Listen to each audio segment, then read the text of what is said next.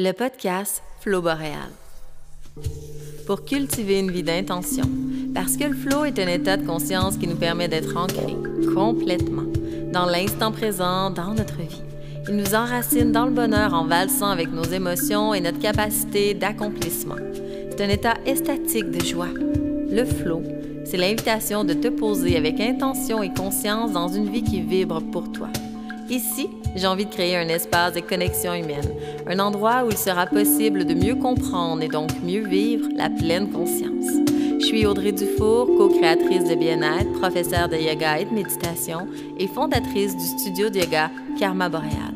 C'est un plaisir de t'accueillir dans mon flot pour qu'on se connecte directement de ma forêt boréale à ton monde.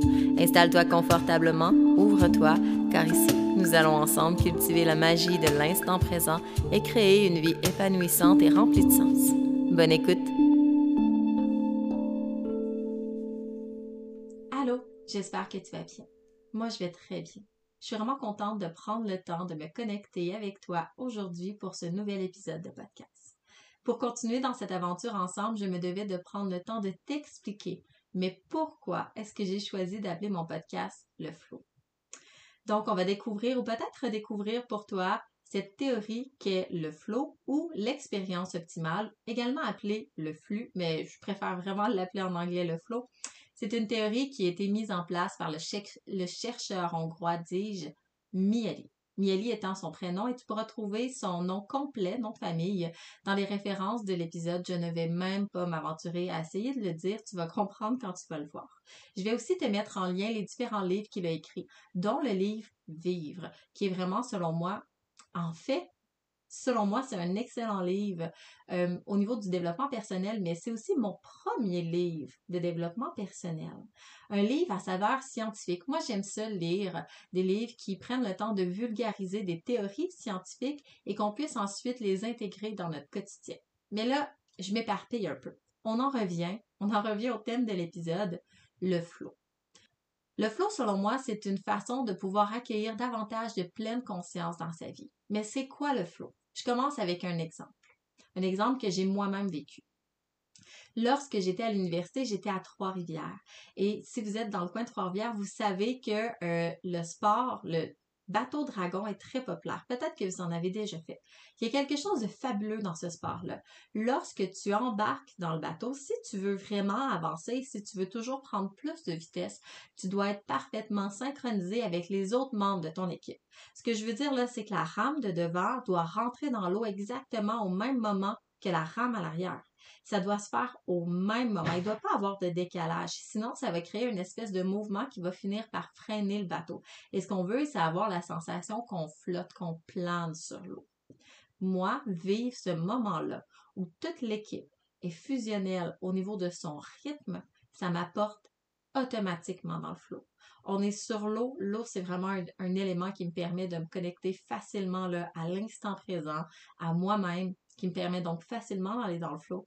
On est sur l'eau, on est en équipe, on est pairé, il y a une personne à droite, il y a une personne à gauche. Et lorsqu'on se met à ramer, tout le monde doit ramer en même temps. Pour moi, ça, c'est vraiment le plus beau sport d'équipe du monde parce qu'on est ensemble. Tout le monde doit travailler ensemble. Toi, tu as peut-être déjà vécu une expérience de flow, euh, par exemple à la course à pied. Tu sais quand tu atteins ton deuxième souffle. Et là, ça devient vraiment facile et fluide d'avancer. Tu peux l'avoir vécu en pratiquant un sport extrême, par exemple, parce que tu dois être pleinement concentré dans ce que tu fais. Autrement, ben, il risque d'arriver quelque chose de désagréable. Le flow, dans le fond, c'est de prendre toutes tes capacités qui se trouvent à l'intérieur de toi pour performer dans l'activité que tu es en train de faire que ce soit une activité créative, que ce soit le travail, que ce soit une activité sportive.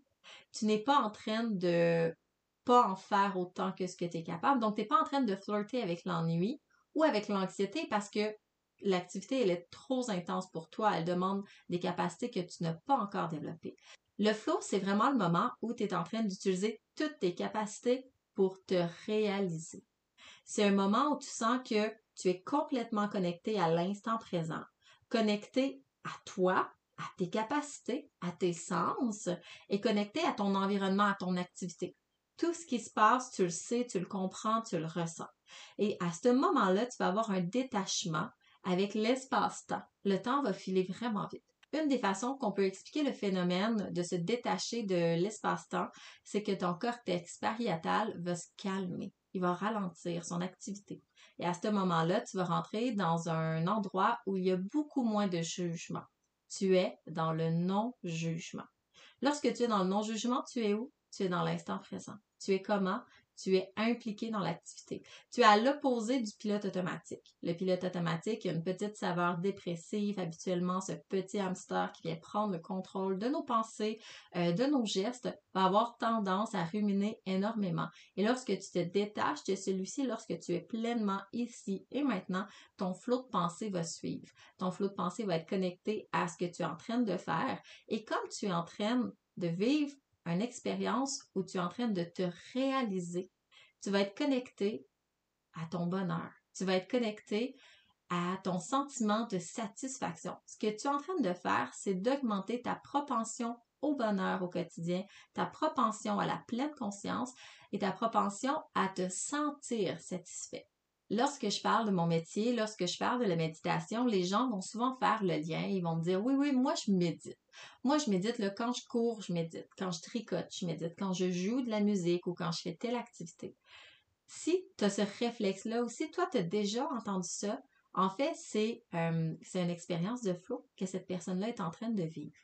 Et c'est parfait. Et c'est bien. Et on aime ça parce que l'expérience de flow, elle est intimement reliée à ta capacité à être dans la pleine conscience.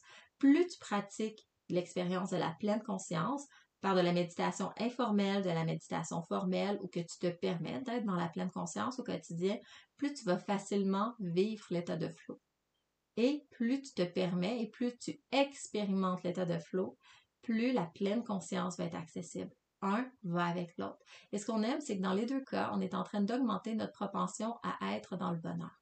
Et dans les deux cas, on est en train de cultiver notre paix intérieure. On est beaucoup moins dans le jugement, beaucoup moins dans le jugement.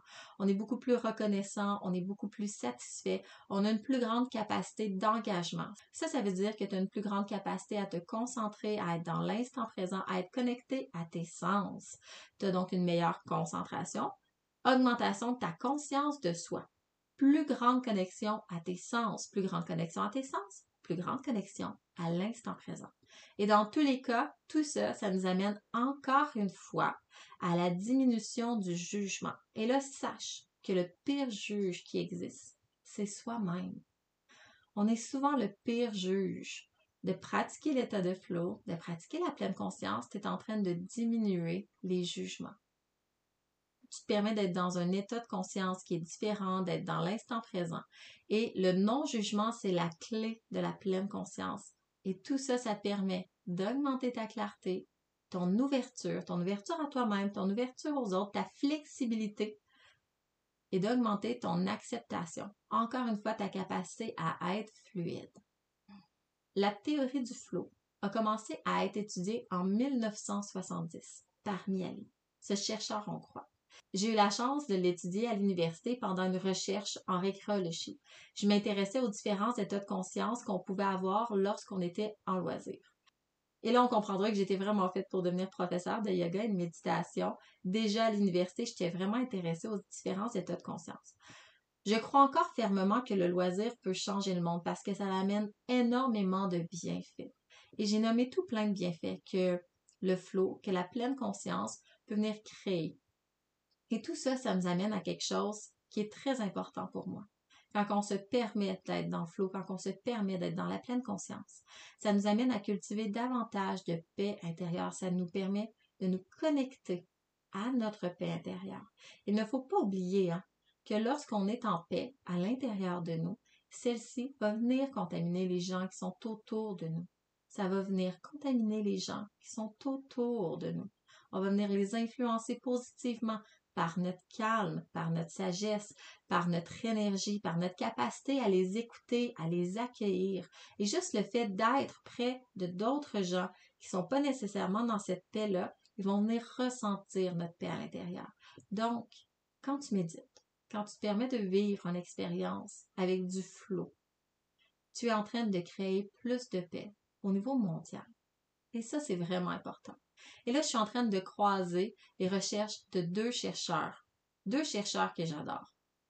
Miali, qui a créé le flow, la théorie du flow, et je suis en train de parler également de Maharishi. Ça vaut la peine de le développer sur tout un épisode, donc on y reviendra. Le flow, c'est donc une expérience de fluidité, d'harmonie entre les compétences et les défis, l'activité entre nos compétences et ce qu'on est en train de relever comme défi dans ce qu'on a choisi de faire comme activité. Ce qui est vraiment intéressant, c'est que hum, on aurait cette tendance-là de croire que le flow n'est pas accessible pour tout le monde. Hein. On a tous déjà entendu quelqu'un qui dit oui, mais moi, j'ai pas la capacité de me concentrer, euh, dont les gens qui vivent avec un trouble de déficit de l'attention. Pourtant, pourtant, est-ce que tu as déjà entendu parler de la théorie de l'hyposensibilité à la dopamine? L'hyposensibilité à la dopamine, ça laisse entendre que les gens avec un déficit de l'attention pourraient avoir une plus grande facilité à vivre des expériences de flow parce qu'ils auraient un plus grand intérêt à vivre des expériences intenses.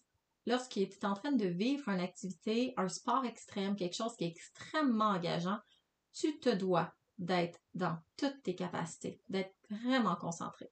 Une personne qui pratique un sport extrême ne peut pas être présent à moitié. Oui, elle le peut, c'est comme ça qu'arrivent des accidents, mais si elle veut bien réaliser l'activité et qu'elle veut rester en sécurité, l'état de flow devient donc plus facilement accessible. Et là, je prends le temps, je mets mon chapeau de récrologue et je prends le temps de nommer. C'est pas parce qu'un sport est extrême qu'il est plus dangereux, en fait qu'il y a plus d'accidents. Savais-tu que le sport où il y a le plus d'accidents, c'est la baignade libre? Et les sports extrêmes, il y a vraiment moins d'accidents parce que justement, les accidents sont plus graves souvent. Mais justement, les gens prennent le temps de pleinement s'engager dans l'activité, sont pleinement conscients et ils sont plus à l'affût des différents risques. Pendant que tu fais ton kitesurf, ton parachute, ton base jump, tu es vraiment conscient de tes capacités, tu ressens ton corps, tu le sais ce que tu es capable de faire, tu comprends quelle est ta faiblesse, tu comprends comment tu dois pallier à cette faiblesse-là, tu es connecté à ton environnement, à ton équipement, tu sais où c'est que tu es rendu dans ta descente, par exemple, quelles sont les prochaines étapes, tu l'as visualisé plusieurs fois, tu es pleinement dans l'instant présent. Et là, ce qu'on est en train de dire avec la théorie de l'hyposensibilité à la dopamine, c'est que les gens qui euh, ont tendance à avoir un trouble de l'attente ont tendance. Tu te lèves un jour, tu l'as, tu te lèves l'autre jour, tu l'as plus. Les gens qui vivent avec le TDAH, ben, vont être euh, hmm, davantage attirés par les activités qui sont intenses, les activités qui sont très, très impliquantes et qui permettent donc de tomber en état de flow plus facilement. On se souvient, si tu es facilement capable d'aller en état de flow, tu es plus facilement capable d'aller dans la pleine conscience. Dans les deux cas, tu cultives du non-jugement. Ça, ça veut dire que tu es en train de diminuer ton flot de pensée qui est négatif. Tu es en train de diminuer l'importance dans ton quotidien de ton pilote automatique. Tu es en train d'augmenter ta concentration. L'état de flow a un impact extrêmement positif pour les gens qui vivent avec un TDAH. En plus, il y a une partie des gens qui vivent avec un TDAH qui vont être plus facilement, qui ont une plus grande propension à aller en état de flow. Et là, on revient. On revient au pourquoi est-ce que pourquoi est-ce que ça devait être le flow, le nom de mon podcast? C'est pour toutes ces raisons. Le flow fait partie de ma vie depuis si longtemps. Il fait partie de mes différentes carrières, que ce soit au niveau de la récréologie, j'ai eu à le réétudier euh, dans mes études en yoga, en méditation quand je cherchais le nom parfait et quand je revenais dans l'objectif. Pourquoi? Pourquoi est-ce que je veux créer un podcast? C'est parce que je veux créer une expérience de connexion. Évidemment, moi, j'ai envie de me connecter avec toi. Mais dans cette expérience de connexion, j'ai envie de t'offrir des outils pour que tu puisses te connecter à la personne la plus importante de ton univers. Et ça, c'est toi. Et je crois vraiment que le flow, je crois vraiment que le flow vient nous aider à nous connecter à toute la lumière qu'on porte à l'intérieur de nous. Et cette lumière-là, cette lumière-là, elle nous fait du bien. Cette lumière-là, elle porte énormément de paix. Et on la veut, cette paix-là. On veut la porter à l'intérieur de nous. On veut sentir ce calme. On veut sentir la satisfaction. On veut augmenter notre propension au bonheur et c'est quand on est dans cette lumière qu'on augmente notre propension au bonheur, qu'on se permet de calmer davantage notre système, de vivre davantage dans le calme, de vivre davantage dans la pleine conscience. de vivre davantage dans le non-jugement. On a tous déjà entendu l'expression go with the flow, qui en fait ça veut dire laisse-toi, laisse-toi aller, suis le courant. Et dans cette expression go with the flow, on suggère une attitude de détente et de souplesse dans la vie. On se permet de laisser aller les choses se dérouler naturellement plutôt que de s'opposer à elles. Ça nous demande énormément de flexibilité et d'ouverture on peut vraiment l'interpréter comme une invitation à embrasser les changements, à s'adapter aux nouvelles situations, à faire preuve de flexibilité face aux défis.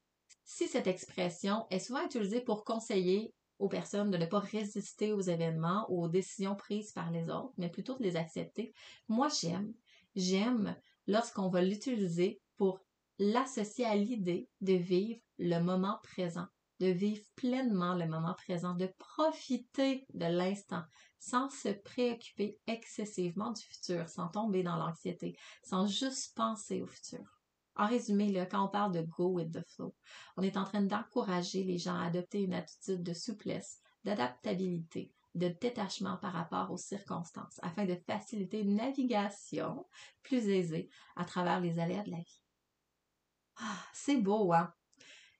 Il y, a tout un, volet très, très technique que j'aime enseigner habituellement lorsque je vois la théorie du flow, que ce soit dans mes cours de méditation ou dans mes cours de yoga. Et là, je suis en train de, de parler des différentes caractéristiques, par exemple, du flow, dans quel espace est-ce qu'on va trouver le flow. Si ça, c'est quelque chose qui t'intéresse, je t'invite à suivre les références de l'épisode et tu vas trouver un article de blog où j'ai pris le temps d'y aller vraiment en profondeur, d'aller plus loin. Pour les autres Hermione Granger qui m'écoutent, tu vas pouvoir vraiment plonger dans le sujet, comprendre qu'est-ce qui se passe au niveau de ton cerveau, qu'est-ce qui est actif, quelles sont les hormones qui sont relâchées pendant ton expérience flow et comment ça, ça vient modifier justement consciences, tes états de conscience, ton cerveau et tes différentes capacités. Et là, on peut parler, par exemple, de la concentration intense, la satisfaction intrinsèque, de la fusion entre l'action et la conscience. Tu vas vraiment pouvoir aller en profondeur. Je vais te mettre des liens. Tu vas trouver encore une fois des liens vers les livres de, de Miali. Et bien évidemment, on en a parlé de Mère Rishi. Tu vas trouver les liens aussi pour pouvoir explorer un peu plus loin ce concept vraiment incroyable qu'on va prendre le temps voir bientôt dans un prochain épisode. C'est déjà la fin de ce deuxième épisode, qui en fait l'épisode numéro un. Et je termine comme à l'habitude avec la gratitude. Aujourd'hui, je cultive de la gratitude pour mon cheminement éparpillé, qui m'a permis de cultiver mon petit côté scientifique, de découvrir ce côté scientifique-là, mais de découvrir aussi ce côté plein de lumière, qui m'a donné envie de devenir professeur de yoga et de méditation, tout en gardant ce côté parfois très laïque dans mes enseignements ou en apportant une touche de science pour venir expliquer le comment du pourquoi. Aujourd'hui, finalement, je cultive la gratitude pour la personne que je suis. Et j'espère que, une fois que tu auras entendu ceci, tu seras capable de le faire toi aussi. Dans le prochain épisode, je t'offre une expérience de méditation informelle qui pourrait t'aider à venir cultiver du flow plus facilement. C'est une expérience de contemplation avec la nature. Et si ça t'apporte pas dans un état de flow lorsque tu le fais, ça pourra t'aider les prochaines fois que tu vas te trouver en nature justement à tomber dans cet état de flow-là. Je termine l'épisode ici. Je te dis merci d'avoir pris le temps de te connecter à moi et on se dit à la prochaine.